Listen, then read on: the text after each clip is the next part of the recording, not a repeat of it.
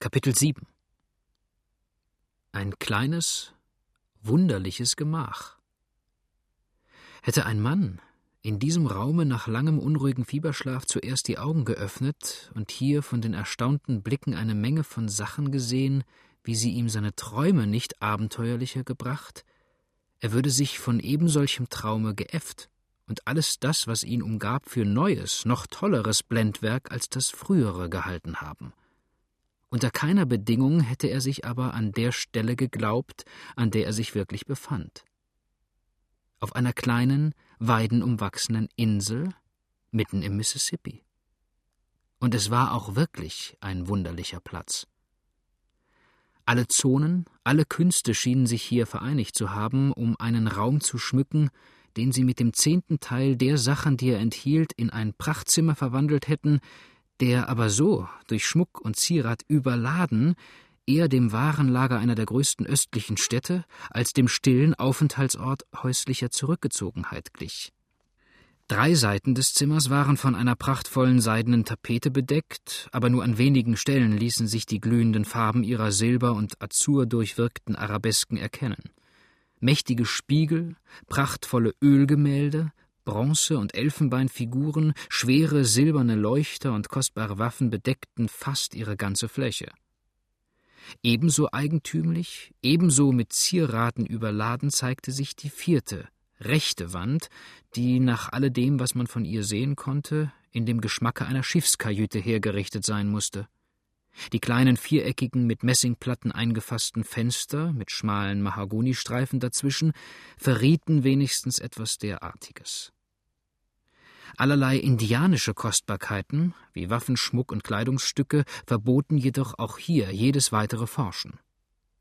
Breitblättrige Tropengewächse streckten dabei ihre saftigen Kronen bis zur Decke hinan und überschatteten die Fenster, während das blasse Licht, das von einer unter der reich verzierten Decke angebrachten Ampel herabschien, seinen dämmernden Schein über den Raum warf. Es war ein Reichtum der Ausstattung, der nicht wohltat, eine Überladung mit Schmuck und Pracht, die das Auge, das vergebens einen Ruhepunkt suchte, eher beleidigte als erfreute. Mitten in all dieser Herrlichkeit lag ein junges Weib in weißen, losen Gewändern, die vollen, schön geformten Glieder auf den üppigen Divan gestreckt, der in wirklich morgenländischer Pracht und mit weichen, schwellenden Kissen bedeckt von Wand zu Wand lief. Vor ihr aber auf einem niederen Taburett kauerte eine andere Gestalt, die ihr Antlitz in den Händen barg und in tiefem entsetzlichen Schmerz fast aufgelöst schien. Er wird wiederkommen, Kind, tröstete sie die Frau und legte die fein geformte weiße Hand leicht auf den Scheitel der Weinenden. Er wird wiederkommen, beruhige dich nur, du liebes wunderliches Kind. Sieh, vielleicht sucht er dich selbst in diesem Augenblick allenthalben, und das Echo gibt ihm leider vergebens deinen lieben, ängstlich gerufenen Namen zurück. Wiederkommen? rief zitternd das junge Mädchen und hob das tränenvolle Angesicht zu der Beschützerin empor. Wiederkommen? Nie, nie. Tief unten im Strom liegt er, von tückischer Kugel getroffen.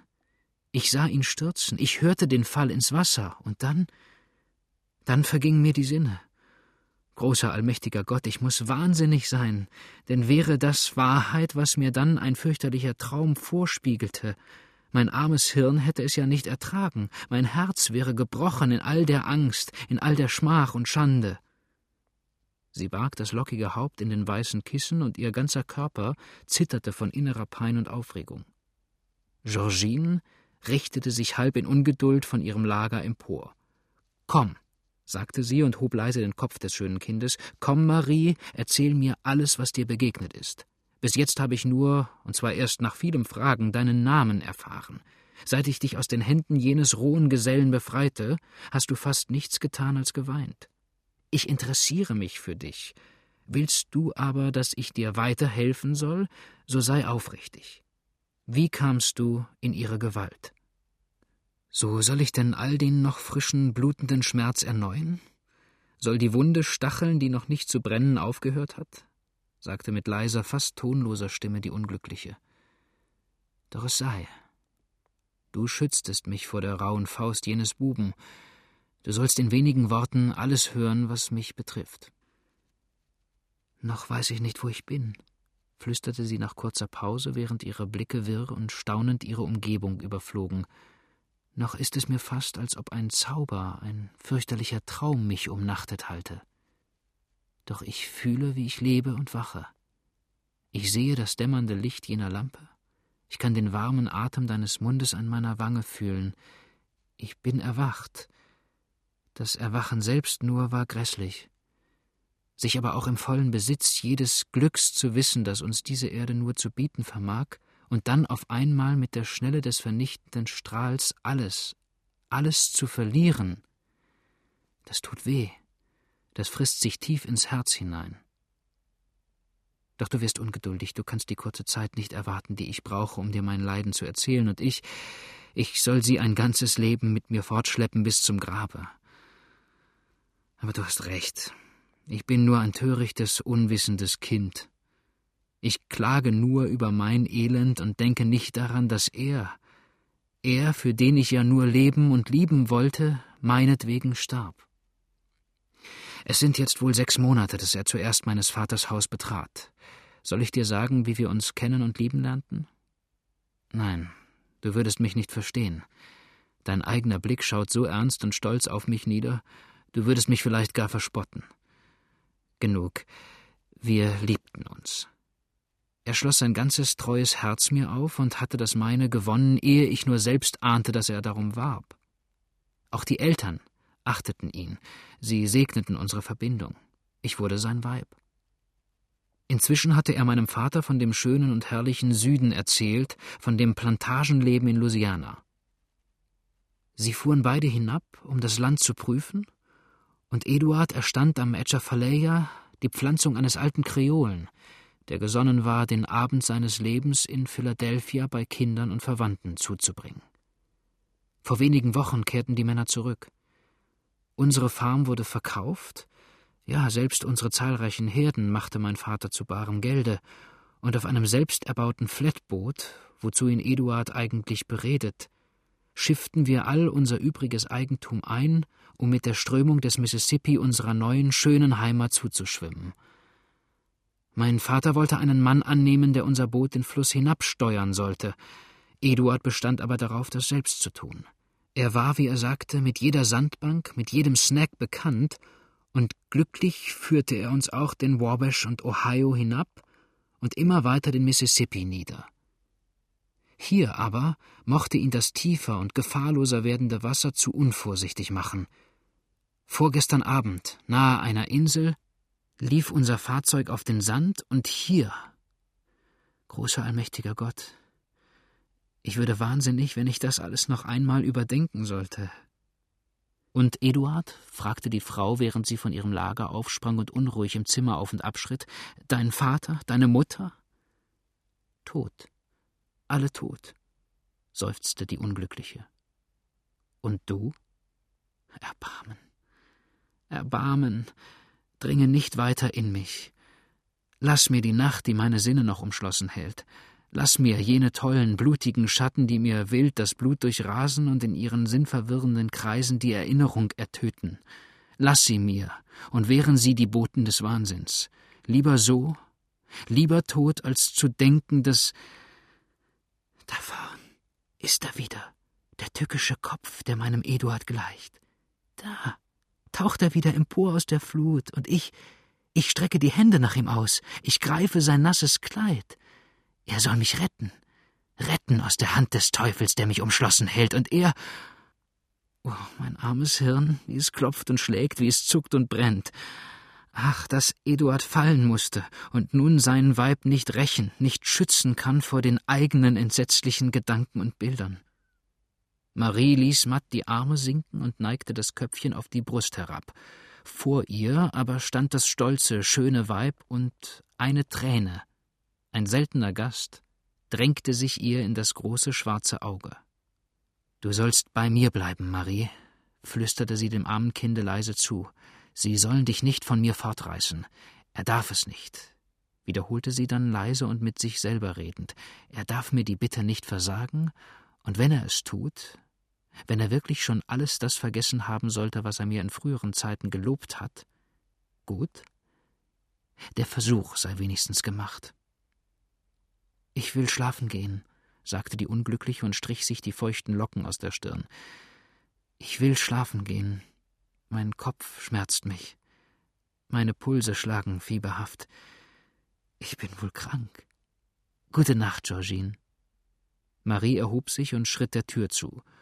Georgine aber, vielleicht von plötzlichem Mitleid oder anderen Gefühlen bewegt, umfasste das arme Wesen, das sich kaum aufrecht halten konnte, und führte es durch eine in die linke Wand geschnittene und von einem prachtvollen Vorhang bedeckte Tür in ein kleines Gemach, das seiner Bauart nach schon in dem Warenhause lag und nur durch eine dünne Bretterwand von den großen, hier zeitweilig aufgestellten Gütern getrennt wurde. Kaum hatte sich dort die Arme auf ein Lager niedergelassen und mit weichen Decken gegen die kühle Nachtluft geschützt, als sich schon die Tür ihres Wohnzimmers öffnete und Kelly, den Hut in die hohe Stirn gedrückt, eintrat. Georgine ließ den Vorhang sinken und stand im nächsten Augenblick vor dem Gatten. Wo ist die Fremde? war das erste Wort, das er sprach, und seine Augen durchflogen schnell den kleinen Raum. Ist das der ganze Gruß, den Richard heute Abend seiner Georgine bringt? fragte die Frau halb scherzend, halb vorwurfsvoll. Suchen meines Richards Augen heute zum ersten Mal ein fremdes Wesen und fliehen den Blick der Gattin? Nein, Georgine, sagte Kelly, und die ernsten Züge milderten sich zu einem leichten Lächeln. Die Augen sind deine Sklaven wie immer. Die Frage galt nur der Fremden, und er streckte der Geliebten die Hand entgegen und zog sie leise an seine Brust. Guten Abend, Georgine, flüsterte er dann und drückte einen Kuss auf ihre Lippen. Aber wo ist die fremde Frau? Du hast nicht recht getan, sie bei dir aufzunehmen. Richard, lass mir das unglückliche Geschöpf, bat Georgine und schlang den weißen Arm um seinen Nacken. Lass sie mir hier. Du weißt, die Mädchen, die auf der Insel hausen, sind nichts für mich. Es ist rohes, wüstes Volk, und sie hassen mich, weil ich nicht ihre wilden Freuden teile. Maries ganzes Wesen dagegen verrät einen höheren Grad von Bildung, als man ihn sonst bei solch einfachem Farmerskind vermuten sollte. Ich will sie bei mir behalten. Vielleicht kann ich ihr das einigermaßen wieder vergüten, was andere ihr genommen haben. Liebes Kind, erwiderte Kelly und warf sich nachlässig auf die Ottomane, das sind Geschäftssachen, und du kennst unsere Gesetze. So sehr ich das schöne Geschlecht ehre, so sehr muss ich doch auch dagegen protestieren, dass es sich da beteiligt, wo es an Hals und Kragen gehen könnte. Richard, sagte das schöne Weib und presste die kleinen Lippen fest zusammen, du tust mir nie etwas zuliebe. Ich mag dich bitten, um was ich will, du hast eine Ausrede. Nicht einmal nach Helena willst du mich bringen. Ich habe dir schon gesagt, dass ich mich dort selbst nicht blicken lassen darf, lächelte der Führer. Gut, so gestatte mir wenigstens die Gesellschaft eines einzigen menschlichen Wesens, das ich ohne Abscheu ansehen darf. Eine große Schmeichelei für mich. Du bist unausstehlich heute. Du bist ärgerlich, Georgine, sagte der Kapitän freundlicher als vorher, aber sei vernünftig. Die Fremde kann nicht hier bleiben, wo ihr Sander gar nicht auszuweichen vermöchte. Also er war jener Bube? Ruhig. Du wirst vorsichtiger und milder in deinen Ausdrücken werden, wenn du erfährst, dass gerade er es ist, der die Ausführung unserer Pläne beschleunigt.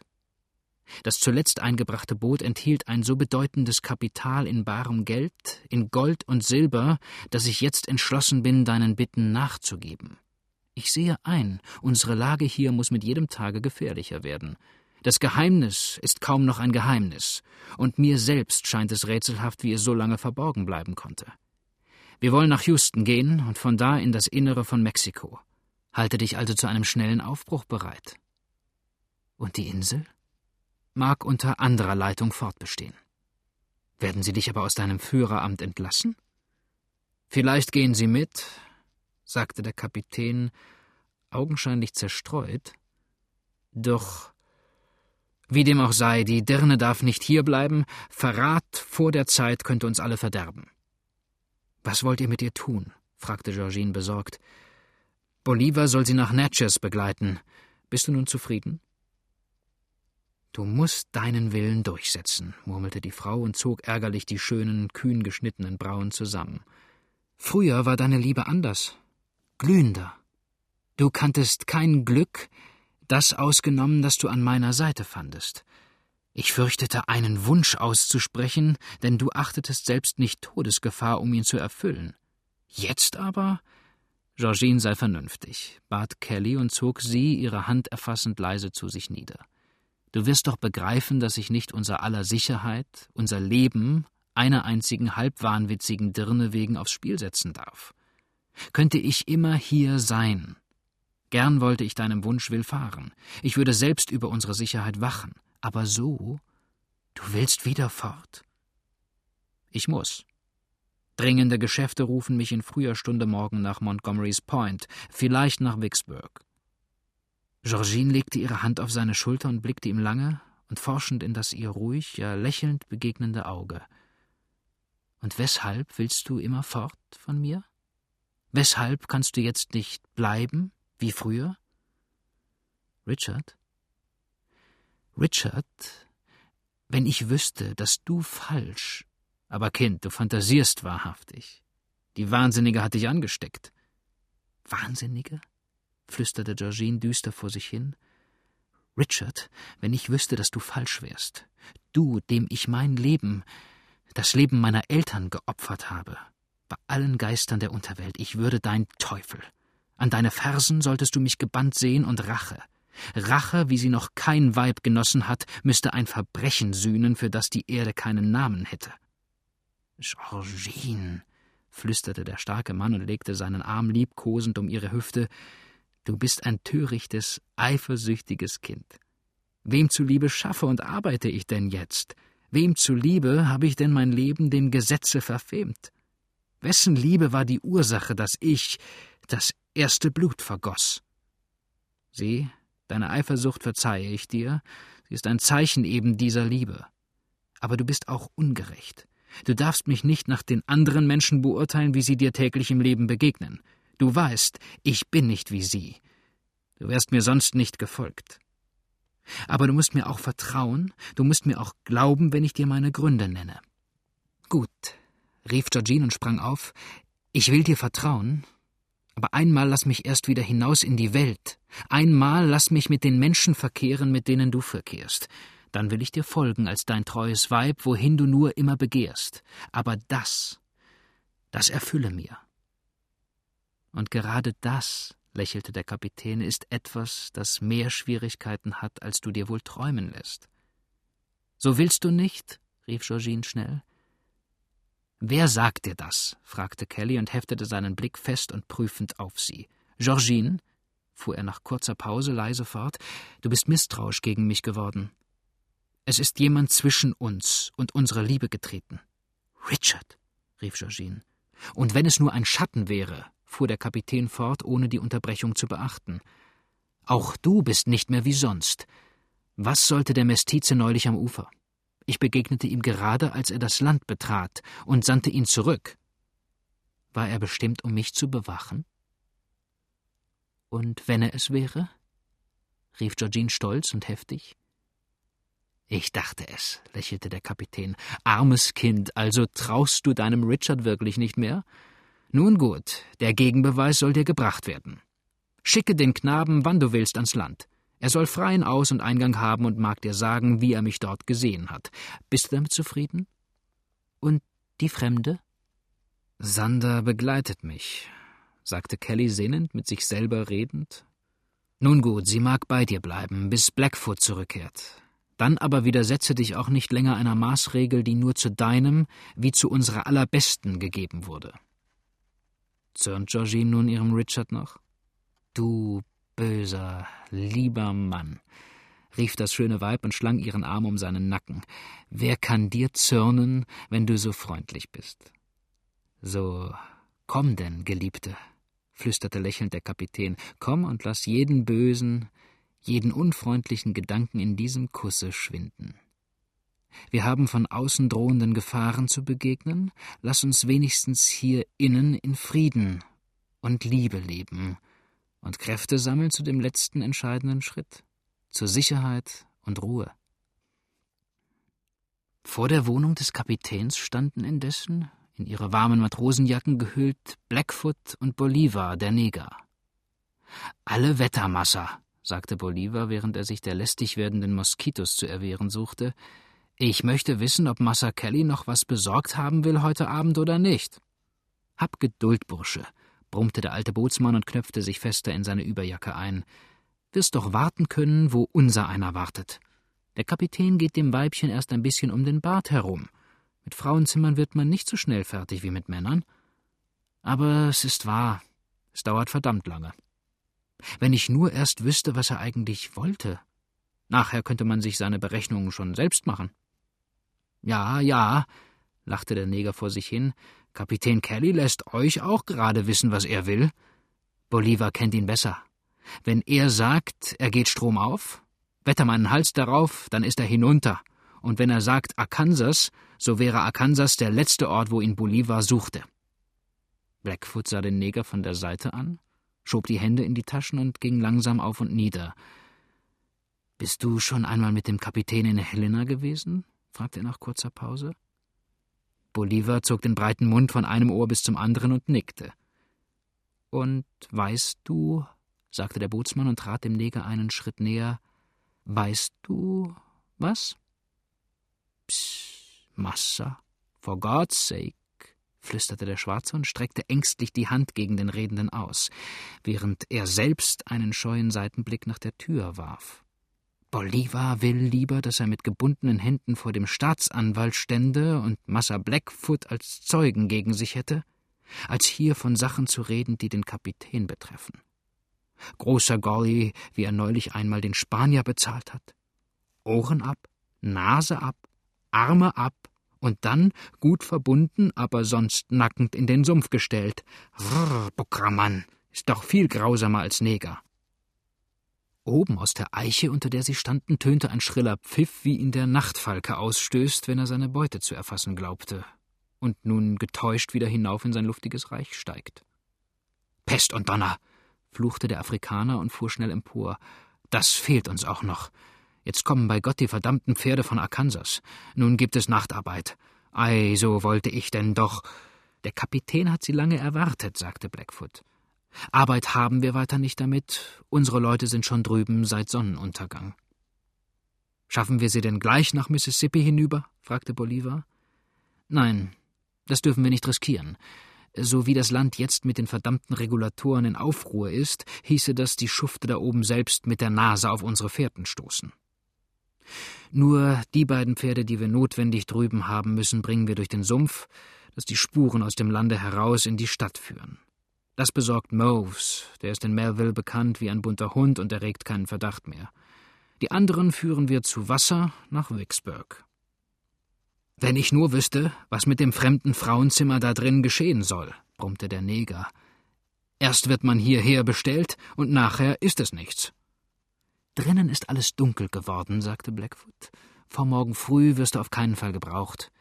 Geh also bis dahin zu den Snacks, und wenn wir die Tiere glücklich gelandet haben, wollen wir uns ein Stündchen hinlegen. Morgen wird es wahrscheinlich verdammt scharfe Arbeit setzen. Von dem rechten Ufer der Insel schalten jetzt regelmäßige, aber schnelle Ruderschläge herüber, und deutlich konnten die lauschenden Männer hören, wie das kommende Boot mit aller Macht gegen die dort ziemlich starke Strömung anarbeitete. Aha, nickte Bolivar grinsend. In dem Boot steuert wieder Mr. Klugrabe, will immer gescheiter sein als andere Leute und hält jedes Mal von Anfang an zu stark auf das Ufer zu, denkt es immer zu erzwingen und muss sich nachher wieder von der Sandbank heraufleiern.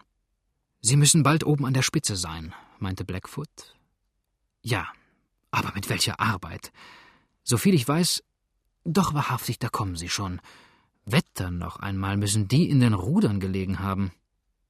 Blackfoot hatte jetzt die Tür von Bachelors Hall geöffnet und die darin überall auf Fellen und Decken gelagerten Zecher geweckt. Nur murrend und höchst unzufrieden mit der keineswegs gelegenen Störung gehorchten sie dem Ruf und taumelten von ihren harten Betten auf, um bei dem Landen der Pferde behilflich zu sein. Dies ging auch schneller vonstatten, als es der raue Boden und das ungewisse Mondlicht hätte erwarten lassen – Die Insulaner schienen aber mit solcher Arbeit vertraut, und nach kaum einer Stunde lag das breite Boot wieder wohl verwahrt und gut versteckt neben den übrigen Kähnen, während die Pferde in den Ställen untergebracht und dort von einem jungen Mestizenknaben versorgt und mit Nahrung versehen wurden. Bolivar bereitete ihnen die Streu von weichem Laub, die armen Tiere aber so hungrig sie wohl auch sein mochten, schienen zu erschöpft zu sein, um auch nur einen Blick auf das sonst so eifrig begehrte Futter zu werfen. Todmatt fielen sie, wo man sie hinstellte, nieder, und ihr ganzes Aussehen, ihr ganzes Benehmen verriet klar und deutlich, dass sie eben eine Hetze durchgemacht hatten, die sie kaum noch länger ausgehalten hätten. Hört einmal, Jones, sagte Blackfoot, als er in die Stalltür trat und die erschöpften Tiere betrachtete. Ich glaube, ihr habt die armen Tiere zu Tode gejagt. Sie schwitzen ja wie die Braten, und der kalte Luftzug auf dem Mississippi wird ihnen wohl den Rest gegeben haben. Ei, und wenn sie alle der Teufel geholt hätte, brummte der Angeredete. Besser die als ich, Pest und Donner. Das sind die letzten, die ich außer Kansas herausgeschafft habe. Überhaupt gebe ich dem die Erlaubnis, mich bei den Ohren aufzuhängen, der mich noch einmal da drüben erwischt. Sie sollen euch drüben vor ein paar Wochen die Jacke tüchtig ausgeklopft haben, lachte Blackfoot. Ja, und der, der es getan hat, liegt wohl nicht am Eleven Points River mit zerschmettertem Hirn, zischte der kleine Mann. Seine Pferde stehen wohl nicht jetzt hier auf der Insel im Stall. Alle Wetter, dessen Pferde? rief der Bootsmann verwundert. Da habt ihr mehr Courage, als ich euch zugetraut hätte. Doch wer war denn hinter euch her? Wer? Der ganze Staat schien auf den Beinen zu sein. Ich gab mich auch schon verloren. Ein wirkliches Wunder allein kann mich gerettet haben. Einmal sah ich meine Verfolger schon, doch glücklich erreichte ich den Sumpf, und hier gelang es mir, die Feinde irre zu führen. Wäre euer Boot aber nicht schon drüben gewesen, ich hätte bei Gott die Tiere im Stich gelassen und meine eigene Haut in Sicherheit gebracht. Denen falle ich nicht noch einmal in die Hände, so viel weiß ich. Schade, dass Rawson so schändlich abgefangen wurde, sagte der Bootsmann.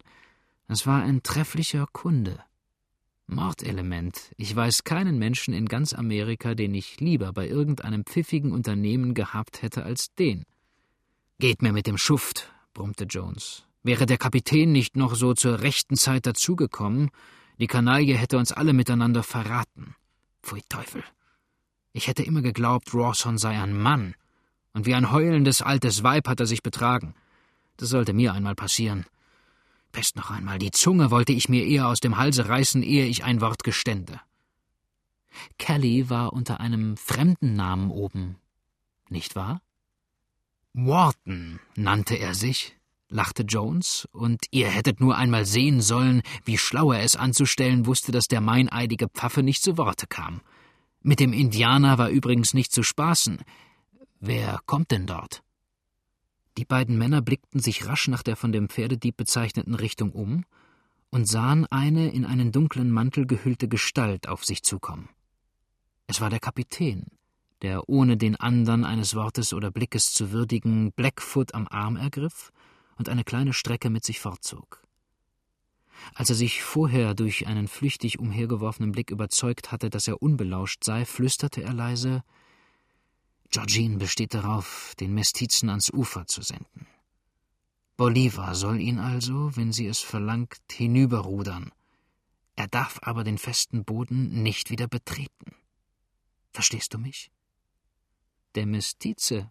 fragte Blackfoot erstaunt. Der Kapitän nickte nur einfach und fuhr dann fort. Sanders Aufträge sind in diesem Brief eingeschlossen. Alles Übrige ist dir ebenfalls bekannt. Wann kann denn Teufels Bill hier eintreffen? fragte der Bootsmann. Mit jedem Tage, erwiderte Kelly. Seiner Rechnung nach hätte er eigentlich schon gestern Helena erreichen müssen. Ihr wisst doch noch sein Zeichen? Ja, er fährt stets vor der Insel vorbei und schießt, wenn er gerade neben den Snacks ist. Das Boot lässt er unterhalb auflaufen. Gut. Ist mein Pferd gestern Abend hinübergeschafft und gefüttert worden? Ei, versteht sich, versicherte der Alte. Das muss tüchtig ausgreifen können. Es hat jetzt zwei Tage ruhig gestanden.